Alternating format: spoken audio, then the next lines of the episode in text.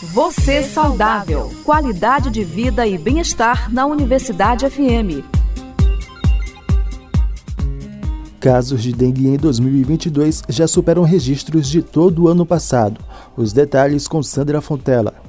De janeiro até abril deste ano, o Brasil registrou praticamente a mesma quantidade de casos de dengue notificados em todo o ano passado. De acordo com o último boletim epidemiológico do Ministério da Saúde, em apenas quatro meses foram contabilizados 542 mil casos prováveis da doença. E nos 12 meses de 2021 foram registrados 544 mil casos. Como como explicar a alta incidência de dengue, o professor Celso Granato, pesquisador associado do Laboratório de Virologia do Instituto de Medicina Tropical da USP, destaca que a dengue tem um comportamento errático. Ele diz que quando há muitas chuvas em novembro e dezembro, pode ser um sinal indicativo no aumento de casos para o ano seguinte. Isso provavelmente acontece porque os mosquitos colocam os ovos na natureza e eles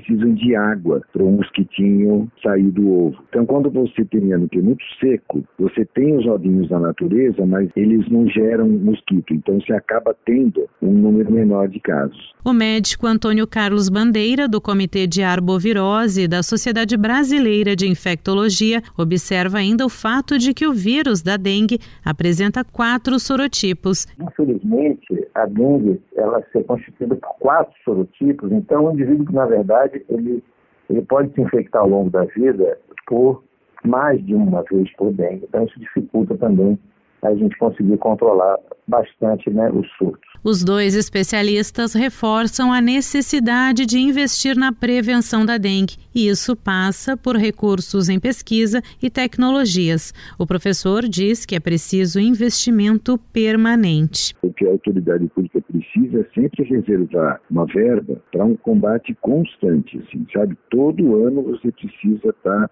pulverizando, combatendo, e a gente dentro de casa, né? O infectologista lembra que daqui a dois anos o Brasil já deve ter a vacina para prevenir a doença. A gente aguarda, talvez para os próximos dois anos, a finalização do estudo do Butantan com a vacina para dengue, que pega os quatro sorotipos, dose única que o Instituto Butantan está em fase 3. Então a gente espera que isso possa ser também mais adiante. Uma contribuição grande para que a gente possa prevenir a dengue. O acúmulo de água parada é um dos principais facilitadores para a proliferação do Aedes aegypti, o mosquito que transmite dengue, o zika e a chikungunya. Agência Rádio Web, produção e reportagem Sandra Fontela.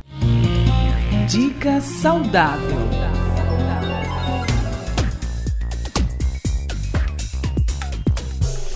Rosa mosqueta é uma planta muito cultivada no Chile, mas presente em várias outras partes do mundo.